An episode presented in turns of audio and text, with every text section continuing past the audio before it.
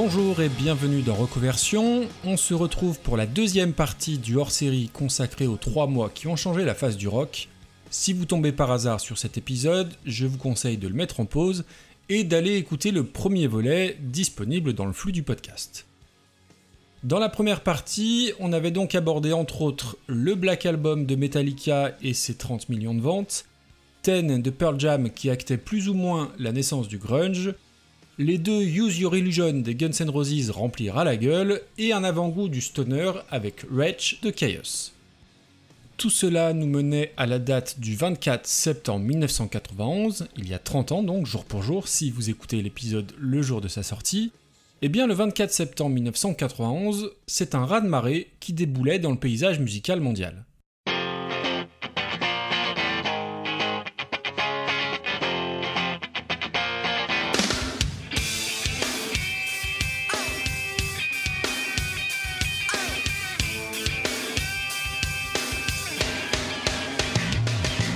Nevermind de Nirvana et Blood Sugar Sex Magic des Red Hot Chili Peppers sortent exactement le même jour, le mardi 24 septembre 1991. Une date à marquer d'une pierre blanche, tant ces deux disques ont marqué l'histoire. Alors je le reconnais, Nevermind a un impact sans contestation largement supérieur à Blood Sugar Sex Magic, mais sans Blood Sugar Sex Magic, les Red Hot seraient peut-être restés un énième groupe très prometteur, mais assez bordélique. Sans le carton de Blood Sugar Sex Magic, pas de pétage de plomb ni de descente aux enfers de John Frusciante. Alors non pas que ce soit une bonne chose, hein, on est bien d'accord, mais c'est évidemment sa rédemption et presque sa renaissance, je dirais, qui ont fait sa carrière solo dont je vous parle souvent dans Reconversion. Et globalement, même s'il s'est bien moins vendu que Nevermind, la fusion funk rock de Blood Sugar Sex Magic a ouvert la voie à pas mal de groupes dans les années 90 et même au début des années 2000. Et pour beaucoup de fans et d'observateurs, le point d'orgue de la discographie des Red Hot reste Blood Sugar Sex Magic.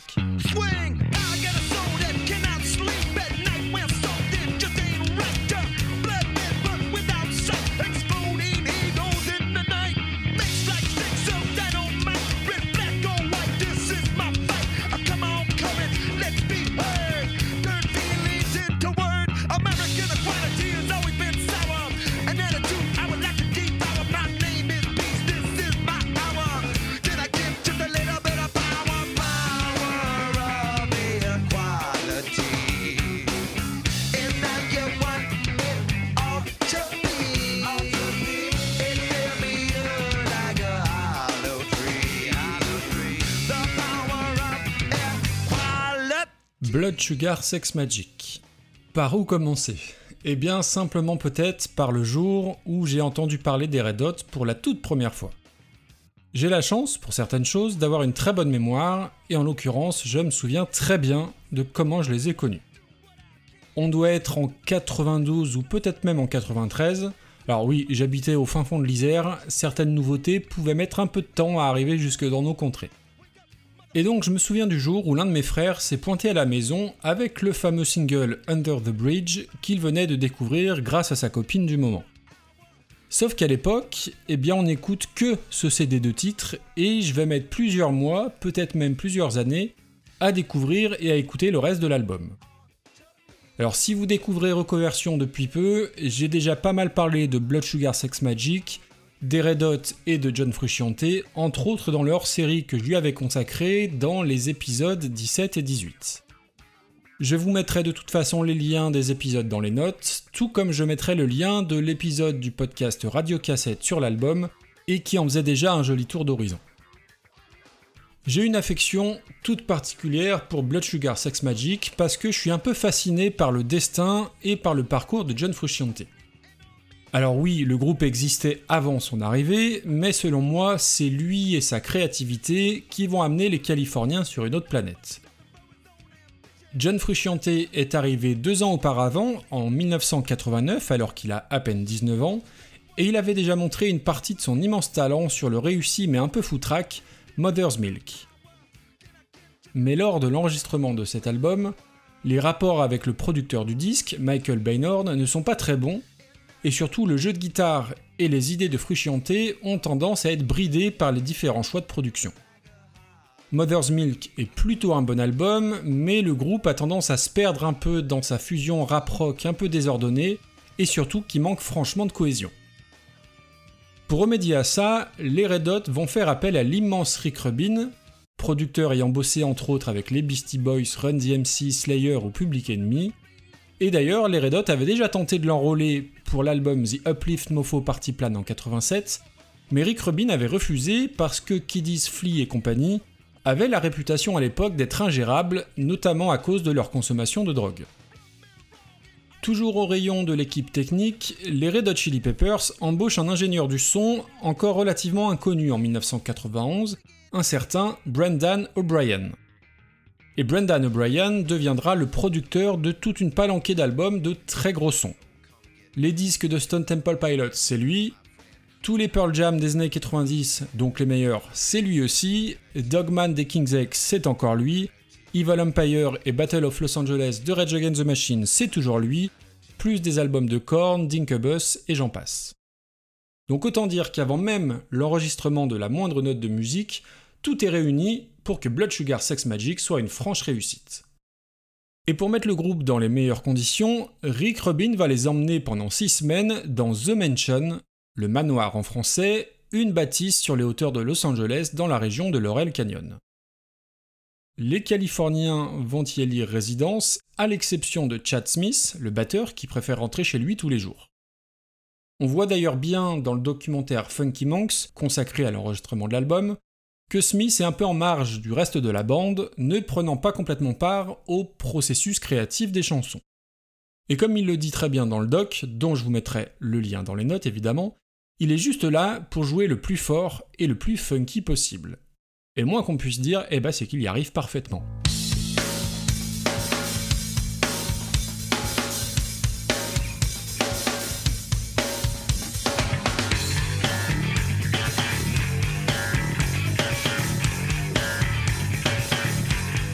On va s'arrêter sur ce fameux manoir parce qu'il est un personnage incontournable de l'histoire de Blood Sugar Sex Magic. Alors les Red Hot ne sont pas les seuls à l'avoir investi, on retrouve des artistes comme Slipknot, Jay-Z, System of a Down, The Mars Volta qui l'ont déjà utilisé. Et plusieurs légendes circulent autour de cette bâtisse qui appartient désormais à Rick Rubin. Ce serait ici que les Beatles auraient pris leur première dose de LSD et le célèbre magicien Houdini y aurait vécu. Et de l'avis de tous ces glorieux touristes de passage, Beaucoup de phénomènes étranges s'y seraient passés, même si on peut légitimement penser que ça fait un peu partie du folklore des histoires mythiques et romancées qu'on trouve dans le petit monde du rock. Et peut-être aussi, soyons honnêtes, de la consommation massive de drogue des différents occupants de l'époque. On a donc un producteur et un ingé son très prisés, une demeure mythique, encore faut-il des idées et surtout des chansons. Et ce qui me fascine sur ce disque, je vous le disais en préambule, c'est la créativité et l'apport incroyable de John Frusciante qui, à 21 ans, va illuminer les compos par ses idées, par son sens rythmique ou tout simplement par son jeu de guitare.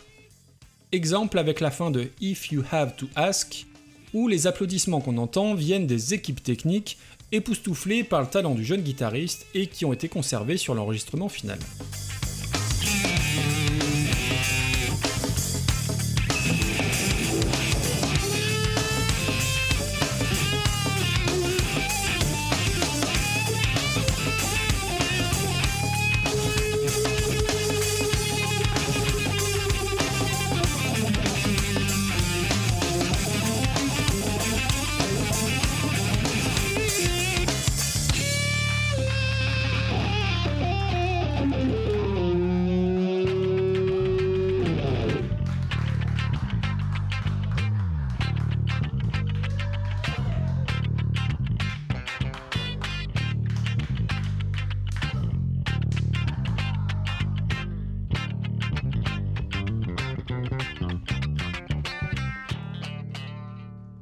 C'est John Frusciante qui va composer 80% de la musique présente sur l'album. Et 80% de 17 titres, eh ben ça fait beaucoup. Alors d'aucuns diront que 17 titres sur un album c'est un peu trop. Je peux le concevoir, mais honnêtement, s'il y a des titres que j'aime évidemment moins que d'autres, eh ben il n'y a pas de temps faible. Je vous invite à réécouter certains morceaux comme Funky Monks, comme The Righteous and the Wicked, ou au-delà de Frusciante, le duo basse-batterie est incroyablement funky et dégouline de groove.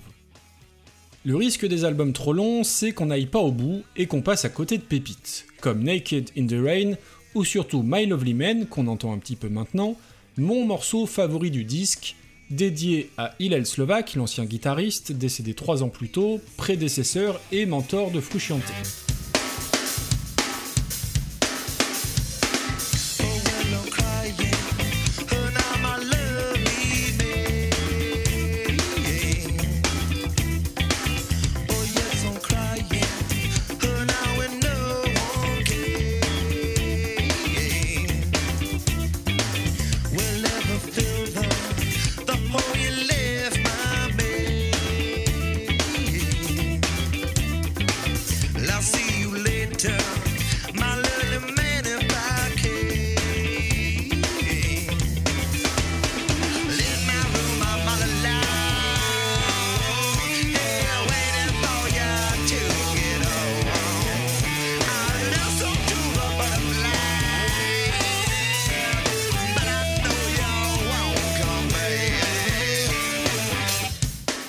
De cet hommage, les textes d'Anthony Kiddis parlent de sexe, d'amour, que ce soit sur Breaking the Girl ou I Could Have Lied, qui raconte sa relation avec Sinead O'Connor.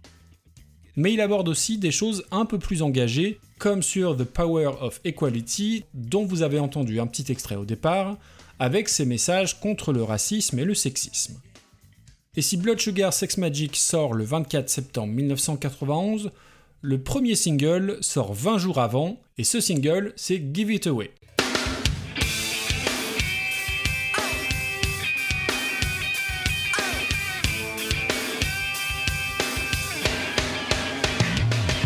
Et lorsque la maison de disques, Warner Studio, propose Give It Away à une radio texane, celle-ci refuse de diffuser le morceau en leur conseillant de revenir, je cite, quand la chanson aurait une mélodie. Le succès est donc dans un premier temps tout relatif, Give It Away n'ayant pas le retentissement de l'autre single de l'autre album sorti le même jour, dont je parlerai plus tard. Blood Sugar Sex Magic se vend tout de même à 500 000 exemplaires durant les deux premiers mois de commercialisation, et c'est d'abord à l'étranger qu'il sera en tête des charts, en Australie et en Nouvelle-Zélande notamment. Pour ce qui est de l'Europe, il atteint la seconde place aux Pays-Bas, la 25e en Angleterre et une très modeste 33e place en France.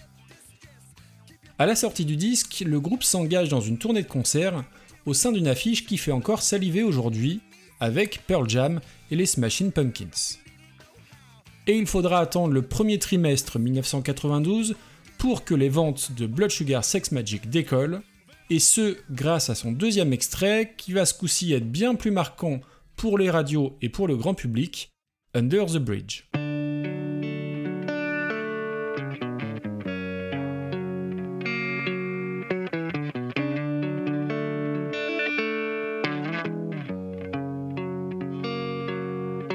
Under the Bridge, c'est une chanson un peu particulière, avec une thématique plus sombre qu'il n'y paraît, puisqu'Anthony Kiddis y évoque son passé encore récent de junkie accro au speed, lorsqu'il déambulait en pleine nuit dans les quartiers malfamés de Los Angeles, sous ce fameux pont, et où la finalité était la même toutes les nuits, acheter et consommer de la drogue.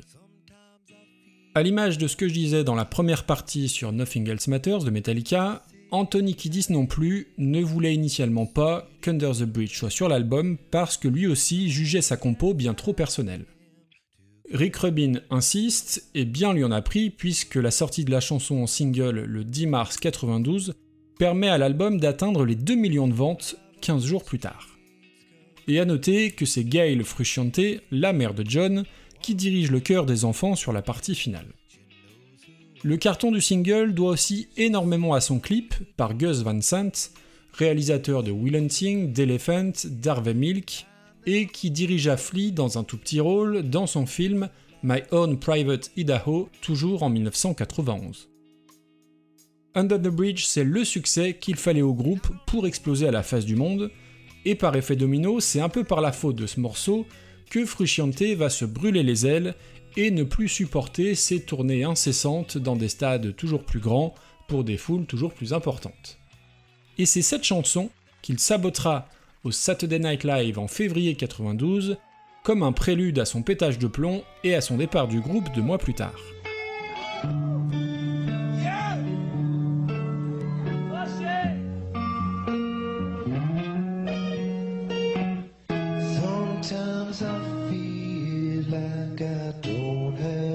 Oh.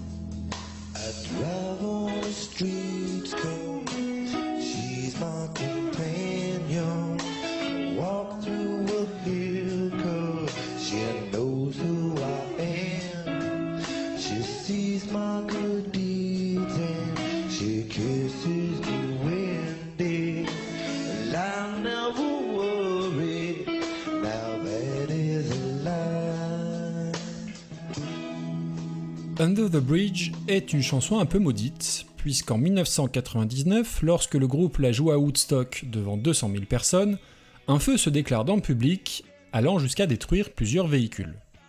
Et pour terminer là-dessus sur une note un peu plus légère, il existe un easter egg dans le jeu The Witcher 3, avec un piment rouge qu'on trouverait sous un pont dans un des mondes du jeu.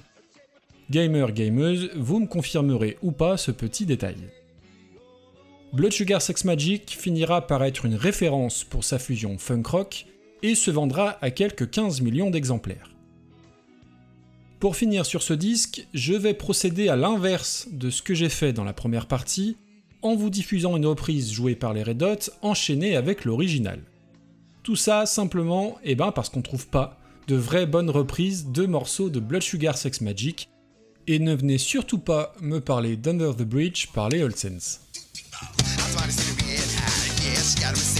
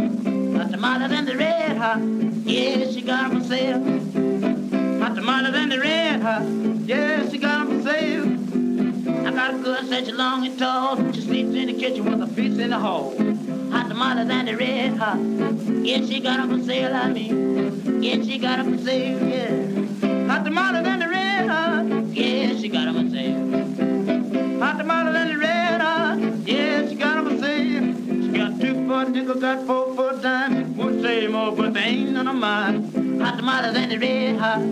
Yeah, she got them for sale, I mean. Yeah, she got them for sale, yes, yeah. Hot tamales and the red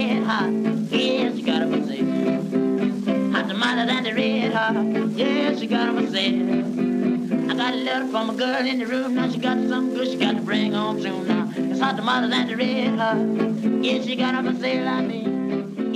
C'était VR Red Hot, qui est l'ultime titre de Blood Sugar Sex Magic, et il est donc possible que certains ou certaines d'entre vous ne soient même pas arrivés jusque-là dans l'album. Il s'agit d'une reprise donc d'un classique de Robert Johnson, légendaire bluesman américain des années 30, et qui aurait vendu son âme au diable en échange d'un jeu de guitare prodigieux. Cette chanson aussi est un petit peu à part, puisqu'enregistrée en plein air, à 2h du matin, sur une colline surplombant le manoir de Laurel Canyon, mettant un point d'orgue à ces six semaines de musique, et de débauche sans doute un peu aussi, au sein de la résidence californienne. Cap au nord désormais pour l'autre gros morceau de ce mardi 24 septembre 1991.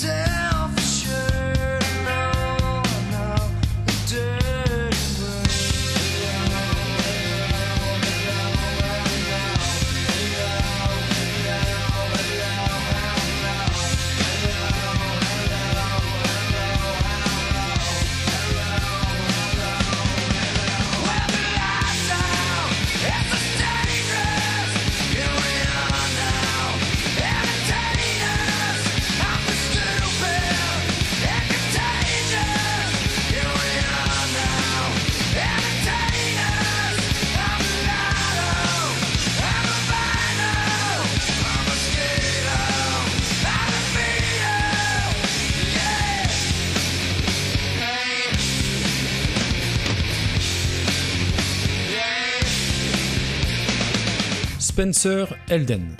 Alors ce nom ne vous dit peut-être rien, quoi qu'en fait si, il se peut que vous ayez entendu ce nom dans l'actualité récente.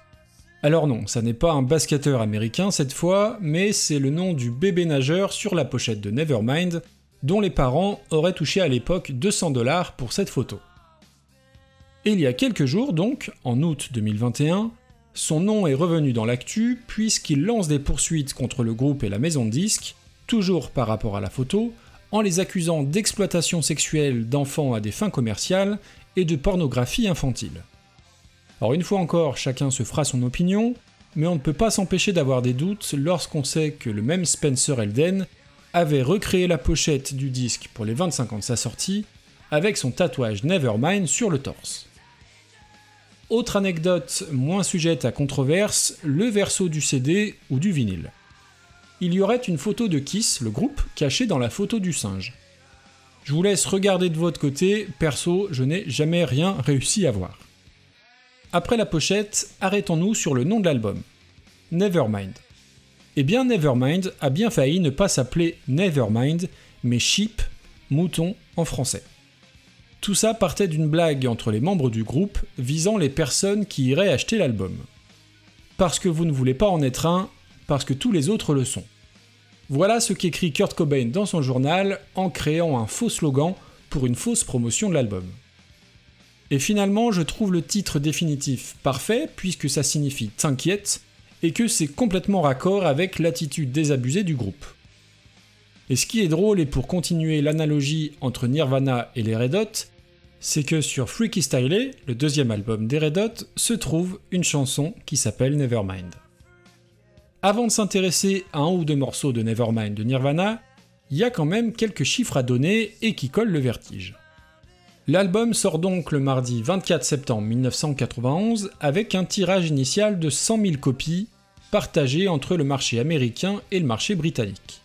Seulement voilà, le premier single est sorti entre temps, et le premier single, vous l'avez entendu, c'est Smells Like Teen Spirit, la chanson qui symbolise à la fois le mieux Nirvana et le grunge.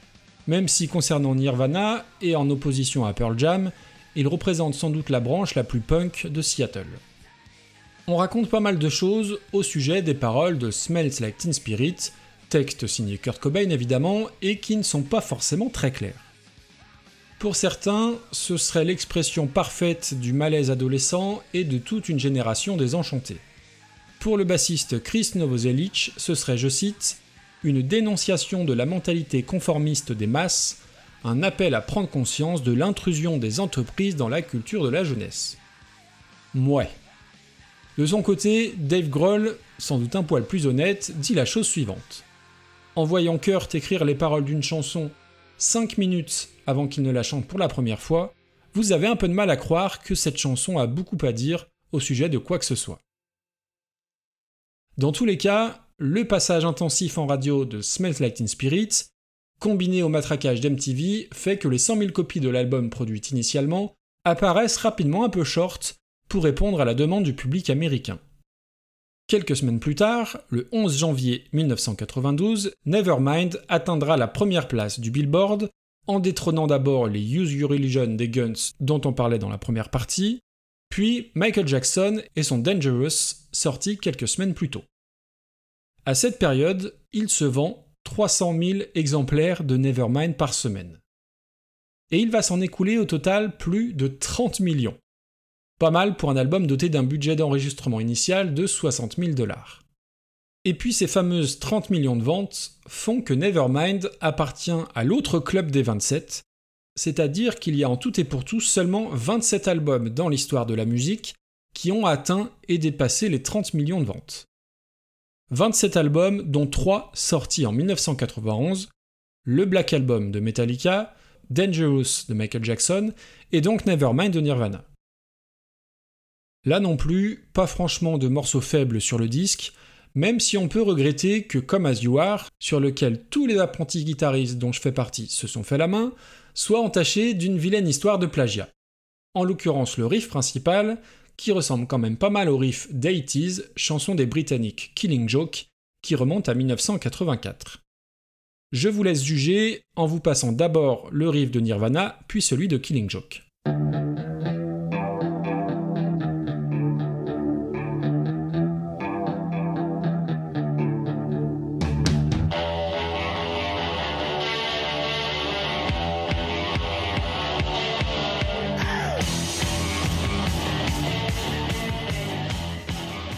Similitudes entre les deux riffs sont quand même assez criantes. Et s'il n'y eut pas à l'époque de poursuites judiciaires, Dave Grohl clorera définitivement l'incident en allant jouer de la batterie sur l'album éponyme de Killing Joke en 2013 et les faire profiter ainsi de sa visibilité. Autre petite histoire dans l'histoire, celle liée à l'ultime chanson Something in the Way, ou plutôt au morceau caché à la fin de celle-ci. Alors pour les plus jeunes, les morceaux cachés ou les ghost tracks, ce sont ces pistes qui n'apparaissent pas sur les livrets et les boîtiers du CD, qui sont jouées lorsqu'on met le dernier titre et qu'on laisse tourner le CD ou le vinyle quelques minutes. Nous sommes en août 1991 au Mastering Lab de Los Angeles et Howie Weinberg, en charge de boucler le mastering de Nevermind, oublie d'insérer le morceau instrumental, le bien nommé Endless Nameless, à la fin de Something in the Way. Le groupe se rend compte de cet oubli et demande à ce que l'album soit masterisé de nouveau. Et c'est donc à ce moment-là qu'Howie Weinberg va ajouter 10 minutes de silence à la fin de Something in the Way.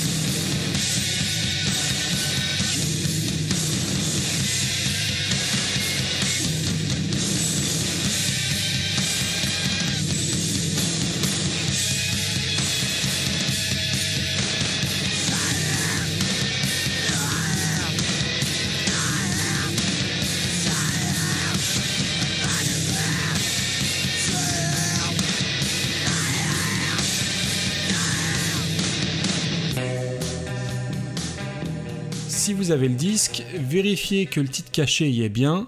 S'il n'y est pas, vous êtes potentiellement très riche puisque seuls les 20 000 premiers pressages ne contiennent pas ce fameux Ghost Track.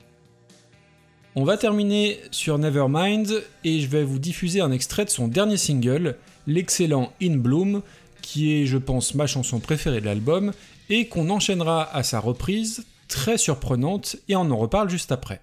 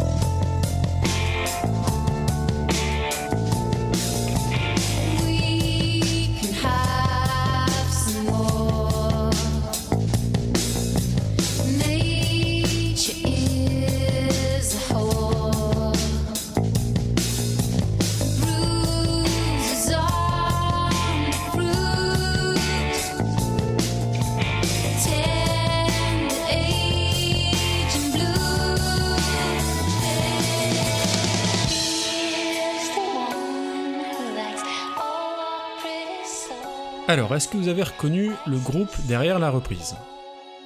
Il s'agit d'un groupe belge qui avait au départ le nom d'un aspirateur, à savoir les excellents Hoover. Quand je dis excellent, je parle bien sûr du groupe, hein, pas des aspirateurs, et qui sont donc devenus Hooverphonic, qui reprenait In Bloom en 2008. Ce que j'aime beaucoup dans leur version, c'est le calme extrême des refrains, en contraste justement avec les refrains dévastateurs de l'original. Malheureusement, leur version est introuvable sur les Spodeezer, donc je pourrais pas la mettre dans la playlist de l'émission, mais vous la retrouverez assez facilement sur YouTube. Le mardi 24 septembre 1991 est donc un jour béni des dieux pour l'industrie de la musique, puisque pour les deux seuls Nevermind et Blood Sugar Sex Magic, on comptabilisera plus de 45 millions de ventes de disques sortis ce jour-là. Et même un peu plus, puisque toujours le même jour, dans un tout autre registre, sort The Low End Theory, deuxième album du groupe de hip-hop A Tribe Called Quest que je vous recommande fortement. On va changer un peu d'ambiance et entamer notre dernière étape temporelle, direction le mois d'octobre 1991.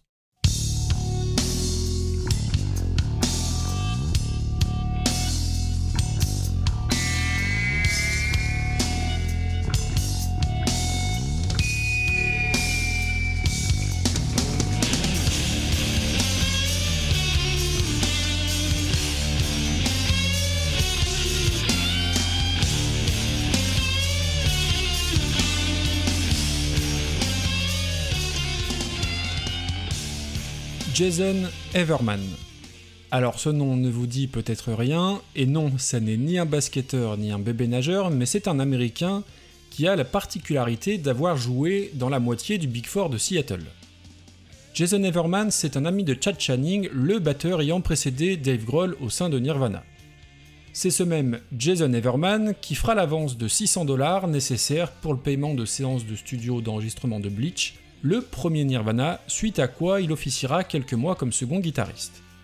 Everman est même crédité sur Bleach, alors davantage pour son aide financière que pour sa contribution aux compositions de l'album. Il quitte Nirvana à l'été 89 et va se retrouver temporairement bassiste au sein d'un autre groupe du Big Four, Soundgarden. Il n'y restera que quelques mois entre la sortie de l'album Louder Than Love en septembre 89 et Bad Motorfinger qui nous intéresse de près puisqu'il sort le 8 octobre 1991.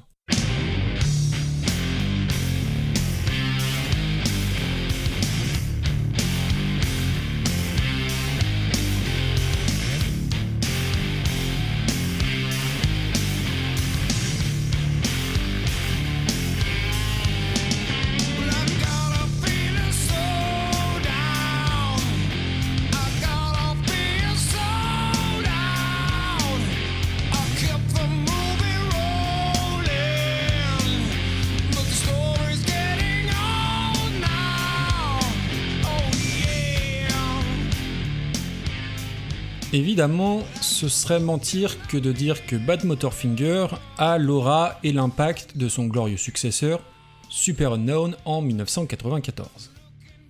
Bad Motorfinger n'a pas de single de la taille de Black Hole Sun, mais c'est un album que j'aime infiniment et je le trouve plus brut, plus âpre que Super Unknown. On parlait tout à l'heure des différentes nuances de grunge, et si je disais que Pearl Jam était le plus alternatif des groupes du Big Four, là où Nirvana était sans doute le versant le plus punk. Pour ce qui est de Soundgarden, l'inspiration est plus à chercher du côté du métal, un peu comme Alice in Chains d'ailleurs, et va regarder davantage du côté de l'Angleterre, que ce soit vers Led Zeppelin, mais surtout Black Sabbath. Preuve en est avec le riff lourdissime que vous avez entendu sur Outshined juste avant.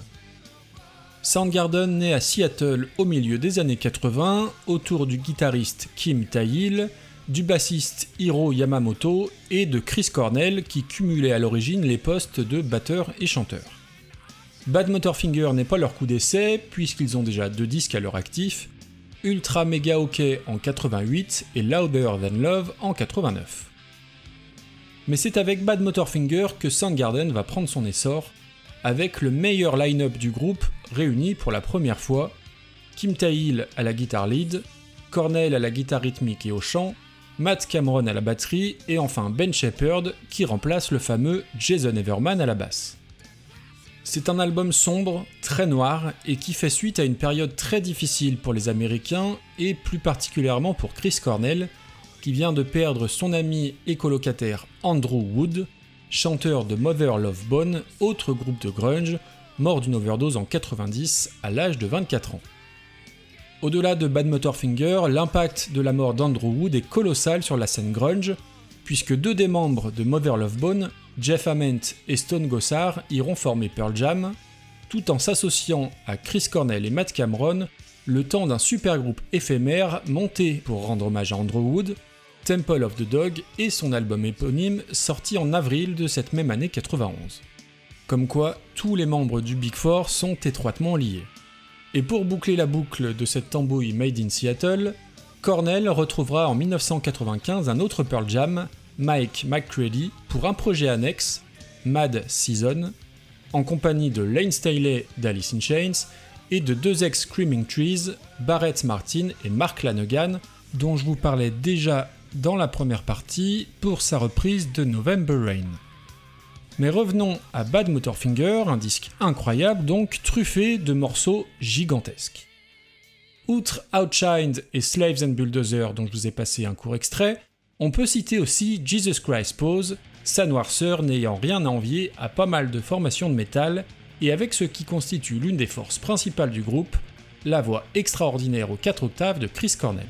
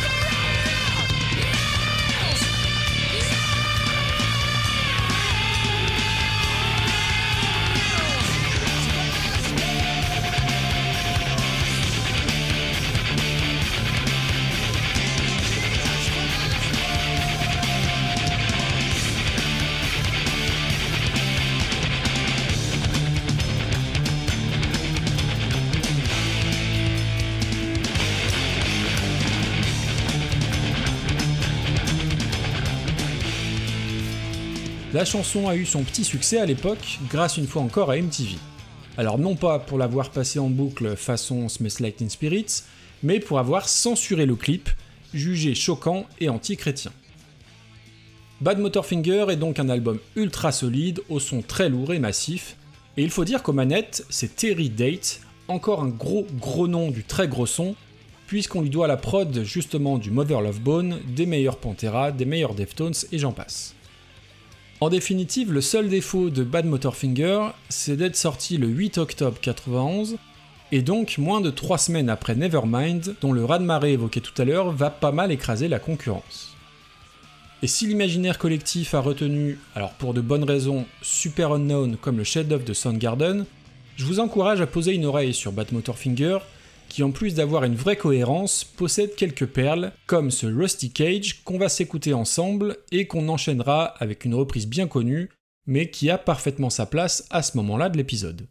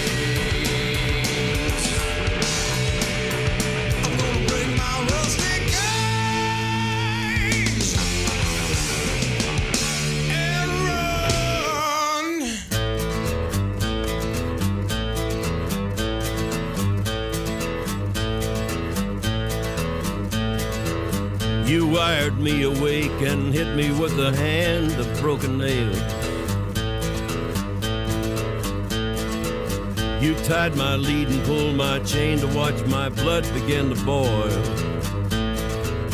But I'm gonna break, I'm gonna break my, gonna break my rusty cage and run. I'm gonna break, I'm gonna break my, gonna break my rusty cage and run.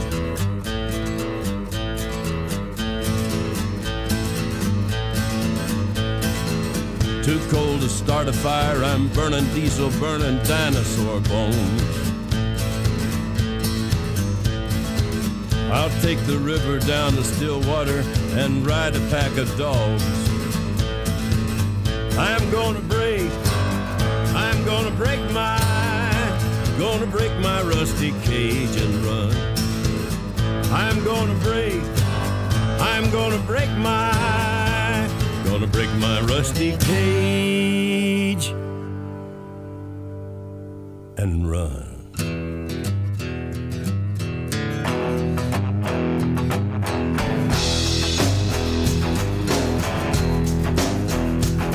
When the forest burns along the road like God's eyes in my headlights. when the dogs are looking for their bones. And it's raining ice picks on your steel shore. I'm gonna break, I'm gonna break my, I'm gonna break my rusty cage and run. I'm gonna break, I'm gonna break my. Vous aurez sans doute reconnu l'impérial Johnny Cash qui a repris Rusty Cage sur son album Unchained en 1996 dans la fameuse collection des American Recordings chapeautée par Rick Rubin décidément toujours dans les bons coups. On pense souvent à sa reprise de Hurt de Nine Inch Nails, mais je suis pas loin de penser que sa version de Rusty Cage est tout aussi intéressante dans une ambiance évidemment assez différente. Et au sujet de cette reprise par Johnny Cash, Chris Cornell dira que cet hommage est sans doute le plus grand moment de sa carrière et qui lui permit enfin d'être reconnu comme parolier. On arrive au bout de ces trois mois dinguissimes, je m'arrête au 8 octobre 1991, mais j'aurais pu tout autant continuer et parler du premier album d'Infectious Groove sorti le lendemain, d'Artung Baby de U2 ou de Dangerous de Michael Jackson sorti tous les deux au mois de novembre 91 mais ces disques s'inscrivaient moins dans la thématique du jour, très axés, vous l'aurez compris, autour du son de Seattle. Et finalement, que nous dit cette profusion de disques absolument incroyables sortis dans un laps de temps très réduit? Hasard, coïncidence ou faut-il y chercher un début d'explication? Alors c'est difficile de répondre de façon péremptoire, mais je pense que le contexte musical à ce moment-là était propice à ce genre d'explosion dans le rock. Les années 80 avaient été celles du air metal qui commençait quand même à dangereusement s'auto-caricaturer. Beaucoup de poids lourds du rock étaient un petit peu endormis ou restaient bien campés sur leurs acquis. Et le succès du Black Album d'abord et de Nevermind ensuite ont mis un sacré bon coup de pied dans la fourmilière de l'industrie musicale, et tout cela a ouvert des portes fantastiques pour les années qui ont suivi. Et si on regarde brièvement les sorties uniquement de 1992, et bah il y a de quoi avoir le tournis entre Dirt d'Alice in Chains, Angel Dust de Face No More, Automatic for the People d'REM, Vulgar Display of Power de Pantera, Blues for the Red Sun de Chaos et le premier Rage Against the Machine. Et là, je parle en plus uniquement du côté américain. La seule question que tout cela entraîne, c'est la suivante. Et si au bout du compte, la décennie la plus importante et la plus foisonnante musicalement était la décennie 90, et non pas celle des années 70 comme on tente de nous le faire croire depuis bien trop longtemps. On va terminer l'émission avec un dernier titre, une ultime reprise, alors sans doute pas au niveau de l'original, mais symbolique à bien des égards. Si la décennie 70 dont je parlais juste avant a vu la disparition, alors parfois tragique, hein, de beaucoup de grands artistes, Jimi Hendrix, Janis Joplin, Jim Morrison, Mark Bolan, Kiss Moon et bien d'autres, le grunge a aussi payé un lourd tribut de ce côté-là. Kurt Cobain bien sûr, mais aussi plus tard Lane Staley d'Alice in Chains, Scott Weiland de Stone Temple Pilots, et bien sûr plus récemment Chris Cornell, qui s'est pendu dans sa chambre d'hôtel en mai 2017.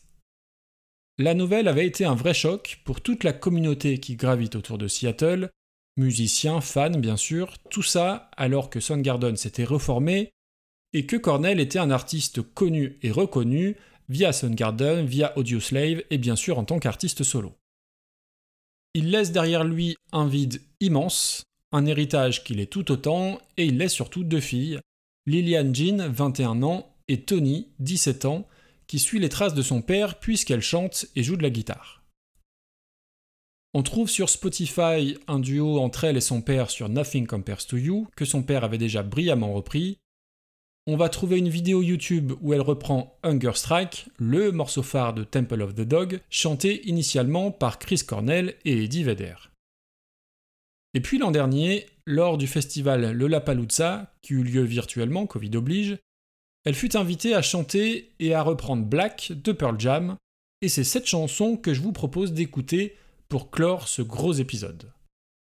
Je vous mettrai le lien de la chanson dans les notes, puisqu'une fois encore, on la trouve uniquement sur YouTube. Alors non, sa version n'est pas à la hauteur de l'original qui est intouchable. Tony Cornell n'a pas la puissance vocale d'Eddie Vedder ni la puissance vocale de son père, mais en soi, on s'en fout. L'héritage de Seattle est là, Et ça fait figure de conclusion parfaite à cette petite virée entamée ensemble depuis, depuis deux épisodes, entre Seattle et la Californie, à égrener les mois d'août, septembre et octobre 1991. J'espère en tout cas que ce petit voyage vous aura plu, que vous aurez appris des choses ou redécouvert certaines chansons. Je vous souhaite une bonne écoute et je vous laisse entre les mains de Tony Cornell qui reprend Black de Pearl Jam et on se retrouve le mois prochain pour un nouvel épisode. Ciao ciao